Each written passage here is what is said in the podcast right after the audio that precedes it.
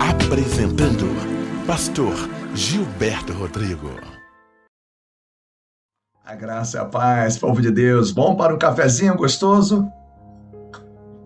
Eu tenho a certeza que Deus quer falar no seu coração através da palavra dele. Amém? Mas eu peço, compartilhe desse canal, se inscreva, acione no sino, compartilhe para todos os seus contatos e vamos juntos formarmos um povo guerreiro do Senhor nas Sagradas Escrituras. Não sobrecarregue a sua alma. Quatro princípios para você sair do labirinto da opressão. O primeiro princípio: não fique preso pelas frustrações da vida. Chega de vitimismo, olha para o alto. A Bíblia diz lá em Filipenses 3, 13b, vai dizer assim: Mas toma a seguinte atitude, esquecendo-me das coisas que para trás ficam e avançando para que estão diante de mim.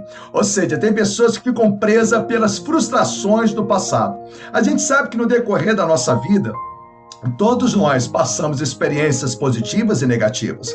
Às vezes são traumas de infância, às vezes são perdas na família. A gente sabe que tem um momento de superação, mas tudo que o adversário quer que a pessoa venha sustentar no seu coração as dores do passado, para que ela fique numa espécie de uma bolha e ela nunca consiga contemplar as maravilhas que Deus tem feito. A Bíblia diz que tudo coopera para o bem daqueles que amam o Senhor.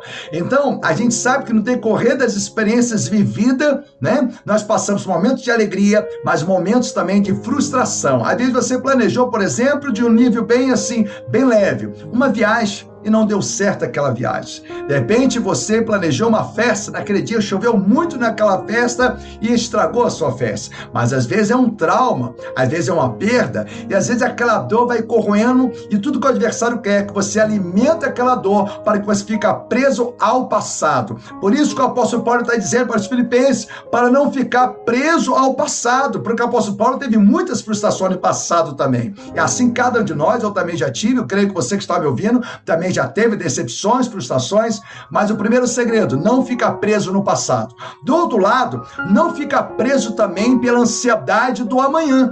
A Bíblia diz, Mateus 6,34, diz assim: Portanto, não vos preocupeis com o dia de amanhã, pois o amanhã trará suas próprias preocupações. É suficiente o mal que cada dia traz em si mesmo. Então não fica preso nas frustrações da vida e nem fica preso nem por causa do passado e nem pelo futuro. Ou seja, então a pessoa não vive nem o presente, nem projeto futuro, porque está preso no passado. O segundo ponto, pare de se auto-sabotar. Chega de criar obstáculos para ser feliz. A Bíblia fala em Jeremias, capítulo 1, versículo 6, diz assim: Contudo, eu redargui, ó eterno Yahvé, Eis que eu não sei me expressar como convém, não passo de uma criança. Então Deus está chamando Jeremias. Jeremias responde isso para Deus. Ele está se achando incapaz, ele está tendo um complexo de inferioridade. Então Deus está falando para Jeremias: Jeremias, desde quando você estava no ventre da sua mãe, eu já tinha te escolhido. Mas ele sempre se achava, se achava inferior, incapaz. Para de se auto-sabotar, falar que você não vale nada. Não, você tem muita importância, você vale ouro.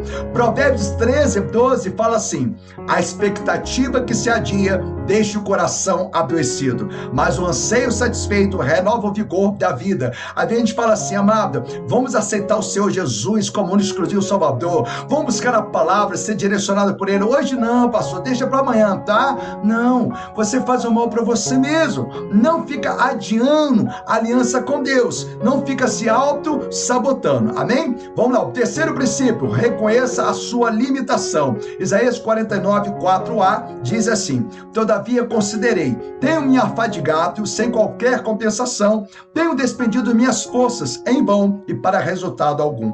Ou seja, às vezes nós buscamos ser felizes. Quem não busca ser feliz? Quem não busca lutar na vida? Tá certo, tem que lutar, mas luta com a palavra de Deus, luta buscando a direção de Deus. Deus, o que, que eu devo fazer? Como eu devo fazer? Que tempo que eu devo fazer? Porque senão você fica afadigado. Você não chega a lugar algum. Você pode chegar, mas está sempre com vazio na alma. Você reconheça que Jesus ele disse: sem mim nada podereis fazer. O próprio Jesus nos ensina isso, que nós dependeríamos dele na vida para viver uma vida de qualidade. Salmo 127, 1 fala assim: a não ser que o seu eterno edifique a casa, trabalhe em vão os que deseja construí-la. Então Deus está mostrando que nós vamos ser dependentes dele a cada dia. Temos que reconhecer isso. E o quarto princípio, que o amor de Cristo seja sempre a nossa esperança, o caminho de transformação. 1 Coríntios 3,11 vai falar porque ninguém pode colocar outro fundamento, além do que está posto, o qual é Jesus Cristo. Quando Jesus é a estrutura, é a voz que transforma a sua mente e seu coração, aí você começa a contemplar as maravilhas do Senhor. Romanos 12 vai dizer: E não conformais com esse século, mas renovais a vossa mente, e experimentei a vontade de Deus, que é boa, perfeita e agradável. Atos 17, 28 vai dizer: Pois nele vivemos, nos movimentamos e existimos ou seja, deixa que Jesus venha te direcionar e venha conduzir os seus passos, o seu presente e preparar o seu futuro. Na casa do nosso Pai há muitas moradas e Deus espera por você. Então você conheceu quatro princípios para que você não fica, não venha ficar no labirinto da opressão. Beijo no coração de todos, é em Cristo Jesus. Ó, fica na paz de Deus.